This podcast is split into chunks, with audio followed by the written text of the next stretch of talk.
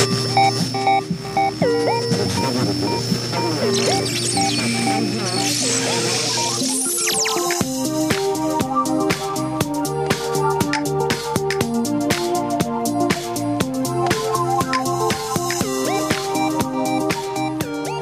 Bonjour, c'est vendredi. Vendredi, c'est le débrief de la rédac avec celles et ceux qui ont participé pendant la semaine, aux conférences, aux interviews, aux échanges avec nos invités.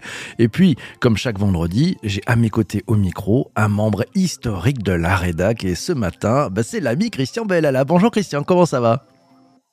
Bonjour PPC, bonjour à tous et à toutes. Eh bien, ça va très très bien. Ça va très bien. Hein on a une belle semaine, une très très belle semaine. Je vous le rappelle pour vous qui écoutez cet épisode du podcast en ce moment même. Euh, lundi, on a démarré avec un, une belle interview, un bel échange avec Nicolas Joly, c'est le président de Casino Immobilier. Il est en charge des sujets Web 3 pour le groupe Casino. Rien que ça, on a parlé de stratégie Web 3. Ben, ça tombe bien.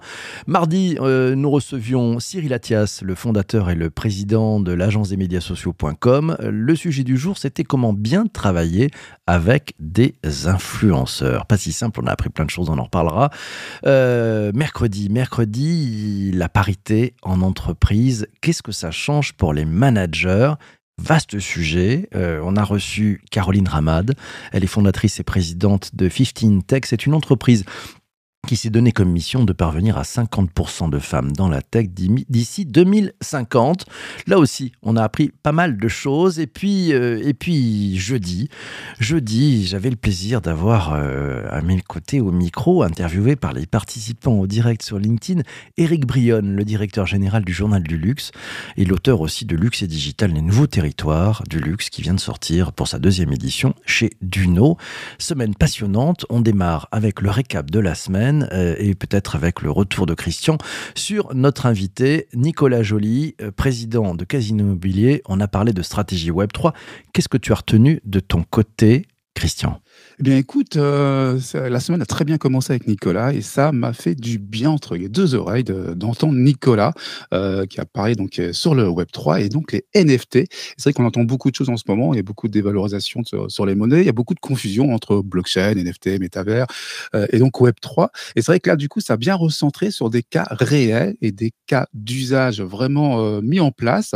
Donc, il y a des choses qu'il a mis en place dans, son groupe qui sont excellents. C'est le test en on-learn que là, du coup, j'encourage Euh, et, c'est vrai que c'est très, très bien. Ils ont osé. Euh, et c'est vraiment que c'est très bien et c'est pédagogique la façon dont ils ont amené ça dans, le groupe. Et il y a une phrase que j'ai retenue qu'il a dit, euh, c'est qu'il est convaincu que ce n'est pas un effet de mode, mais du coup que c'est un, effet qui va continuer avec des vraies valeurs ajoutées. Et là, je le rejoins totalement et j'ai adoré ses explications tout au long de son, sa prestation. Ouais, bah moi aussi, là, là c'était vraiment euh, une confidence, bien joué. Il nous a expliqué sa stratégie. C'est une vraie stratégie. Elle est extrêmement bien posée, elle est complète. Euh, elle vise à vraiment tester un maximum de sujets offerts par ces nouvelles technologies. Euh, elle vise aussi à permettre à chacune des entités et chacune des marques du groupe Casino, elles sont nombreuses, hein. il, y a, y a Monoprix, il y a Leaderprice, il y a, il y a, Casino, bien sûr, et il y a plein de marques dans ce groupe. Et en fait, elle permet à chacune des marques d'expérimenter euh, différentes initiatives, de mettre dans un pot commun aussi ces retours d'expérience. Ça, j'ai trouvé ça bien fait. Et deuxième chose qui m'a vraiment marqué, c'est ils n'ont pas oublié l'interne. C'est-à-dire qu'ils ont travaillé dès le départ sur une sorte de symétrie des attentions euh, à trois bandes. Euh, on fait attention à chacune des marques du groupe, on fait attention aux collaborateurs de chaque entité du marque. Et bien sûr on fait attention euh, et on prête attention euh, pour les clients de chacune des, des, différentes marques qui ont des différences. Et, et ça c'est bien vu. C'est à dire qu'en fait on est sur vraiment une vision très holistique de tous les sujets. Tiens je prends un commentaire. C'est celui de Pauline euh, lit le test mais par une business unit opérationnelle industrielle c'est top ça. Effectivement c'est la façon de tester mais en se disant on va aller au plus près du terrain avec celles et ceux qui font qui sont proches des clientèles qui sont sur le terrain qui sont au quotidien et qui vont finalement tester pour de vrai. Voilà, on parle pas de proof of concept ou de euh, voilà, on est plutôt dans du minimum viable product. Euh, on teste une première étape, on la fait au plus près du terrain avec les gens qui sont à la manœuvre et on regarde ce qui se passe et on partage un retour d'expérience en collectif au niveau du groupe Quelle démarche, quelle stratégie, fabuleux. Un autre point à ajouter de ton côté, Christian? Bien oui, il était vraiment beaucoup plus loin que, juste des tests, c'est ce que tu, disais. Et c'est vrai que du coup, il y a plein d'exemples, des cas réels qu'il a cités, c'était excellent. Et il y a une phrase que, que j'ai retenue, qu'il a dit, qui est importante et qu'il faut retenir euh, d'après moi. Il a, il a cité l'enjeu n'est pas de s'intéresser au Web3 quand les gens y seront, mais c'est maintenant qu'il faut y être.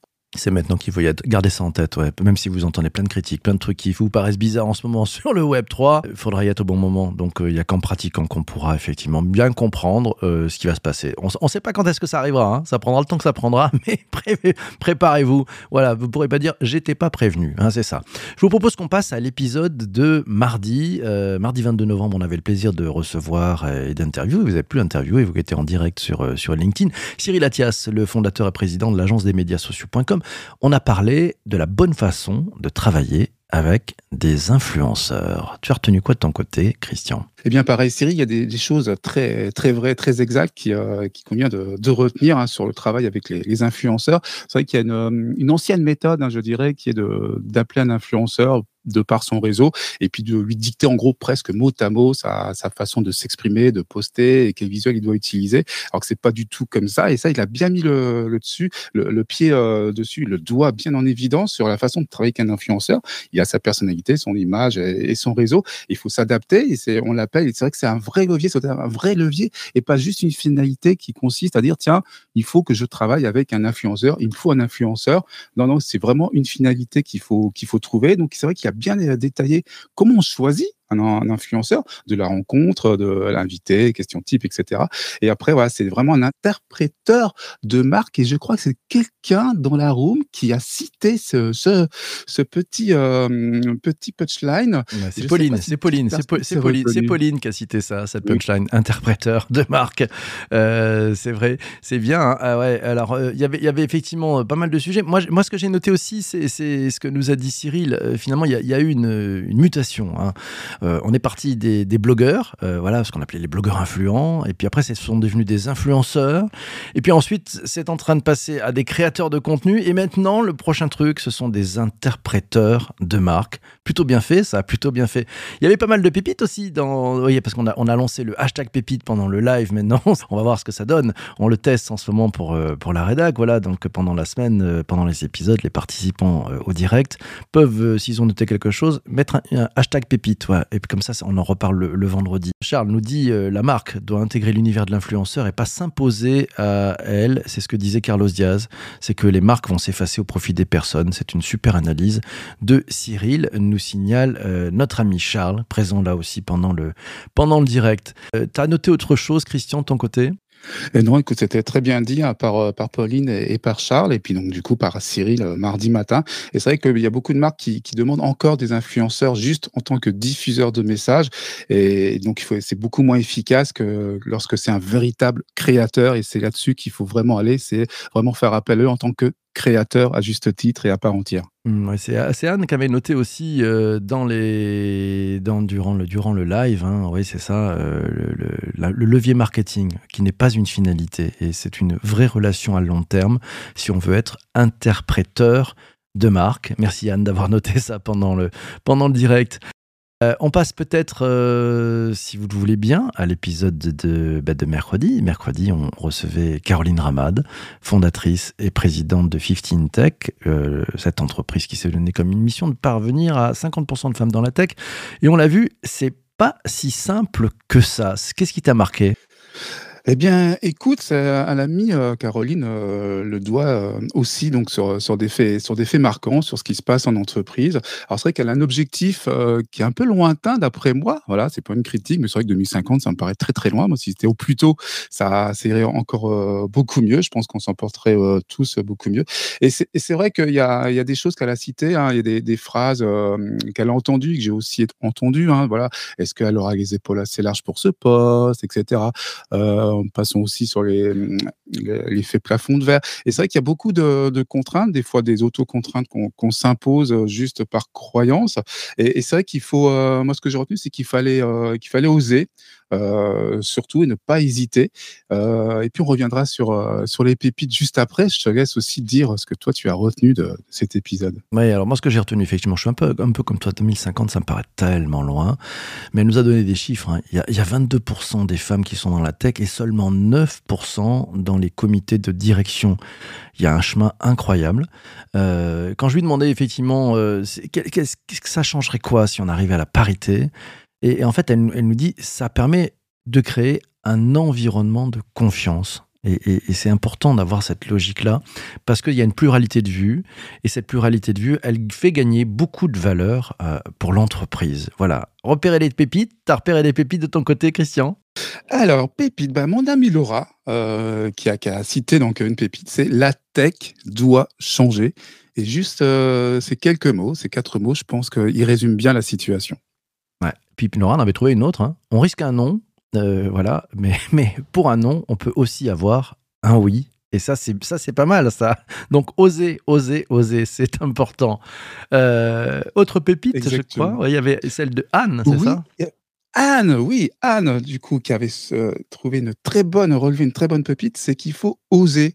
Et oui, c'est vrai que postuler, même si on ne coche pas toutes les cases, eh bien, du coup, ça peut quand même ramener un oui. Et c'est vrai que personne n'est parfait. C'est vrai qu'Anne avait euh, relevé cette, euh, cette pépite. Et c'est tout à fait d'actualité. Elle a tout à fait raison. On a tout à fait raison. Voilà, donc c'était pas mal. C'est bi- c'est bien les, les pépites euh, trouvées comme ça à la volée. Merci Charles qui, rappelle aussi que Caroline appliquer, expliquer la pluralité peut faire gagner de l'argent, mais peut aussi sauver des vies, comme avec un exemple avec les airbags qu'elle nous a donné dans l'épisode. Vous l'écouterez dans l'épisode du podcast, parce que bah, il faut étudier. Au départ, les airbags étaient étudiés uniquement pour des physionomies d'hommes. Voilà, on s'est bien rendu compte, et c'est ce qu'elle nous soulignait, les, accidents qu'il pouvait y avoir pour les enfants et pour, euh, pour les femmes, parce que c'était pas prévu pour les, pour les femmes. Alors, l'épisode de, de jeudi euh, sur le Web 3, avant de faire le, le fil rouge hein, de, de la semaine, euh, comme d'habitude, euh, jeudi, Eric Brionne, directeur général du Journal du Luxe, on a parlé du Web 3. Euh, ce Web 3, euh, bah, il, est, il est partout, hein. il est partout, il est très présent, on l'entend partout. Christian. Eh bien, du coup, c'est- c'était un luxe hein, de, de recevoir euh, Eric, qui Joli. du coup nous a parlé de, de luxe. Et, euh, et c'est vrai que c'était très euh, très intéressant et euh, il a très bien ciblé aussi. Et c'est vrai que euh, avec euh, donc il l'a cité avec le, le Web 3, le, le luxe est devenu en fait premier de la classe.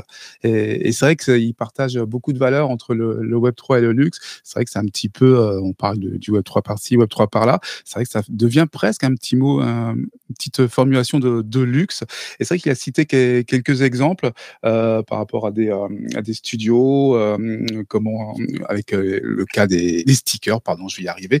Et, c'est vrai que du coup, c'était très intéressant. C'est vrai que c'est un monde, bah, du coup, qu'on connaît un petit peu, beaucoup, même moins que d'autres, peut-être plus de loin. Et c'est vrai que du coup, c'était très intéressant d'être plongé dedans parce que vraiment il nous plongeait à l'intérieur en fait de, de ce monde du luxe qui est peut-être pas accessible à une majorité et ça j'ai trouvé ça très passionnant.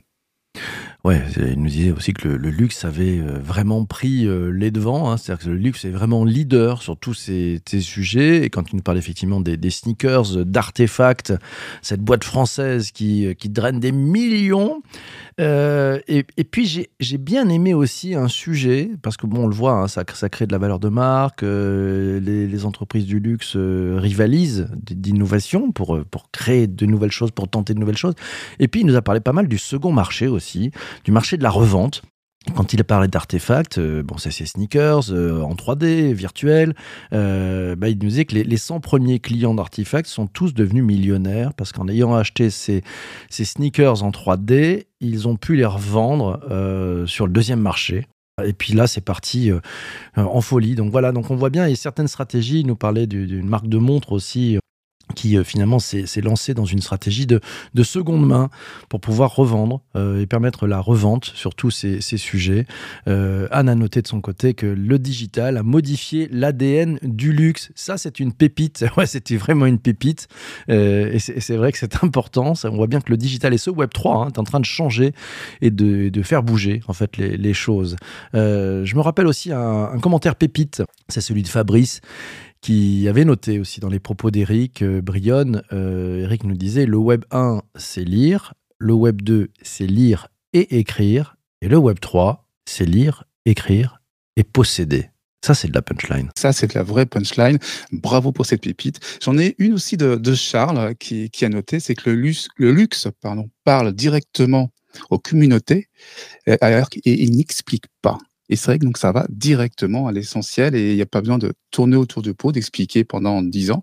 Et c'est vrai que du coup, c'est l'avantage du luxe. Et c'est vrai que avec le Web3, on est euh, peut-être bien dans cette même démarche. D'autres pépites aussi, euh, PPC. Ce, ouais, d'autres pépites. Euh, d'autres pépites. Il y a Laura qui avait, qui avait, qui avait relevé 51% des maisons de luxe ont un projet NFT et 50% ont un projet métaverse. Et on est passé euh, d'autres pépites de la bonne vieille maison de luxe à une logique de plateforme. Et eh ouais, voilà, ça, ouvre pas mal de champs, ça change beaucoup de choses aussi. Euh, passionnant, hein, passionnant. Euh, on réinvitera Eric parce qu'il a une bonne vision de tout ce qui s'y passe dans ce secteur du luxe. il a vraiment compris finalement la, transformation qui est en train de s'opérer. Ce que je vous propose, avant de vous donner le programme de la semaine prochaine, c'est qu'on passe peut-être à, à, la séquence bah, que vous attendez des tous. Voilà, celle, celle qui va vous demander un peu d'exercice pour le matin, c'est la séquence du fil rouge. Et on va commencer avec le fil rouge de notre ami Christian. Christian, ton fil rouge, avant d'attaquer avec les, autres oh fils rouges. Eh oui, c'est la pression.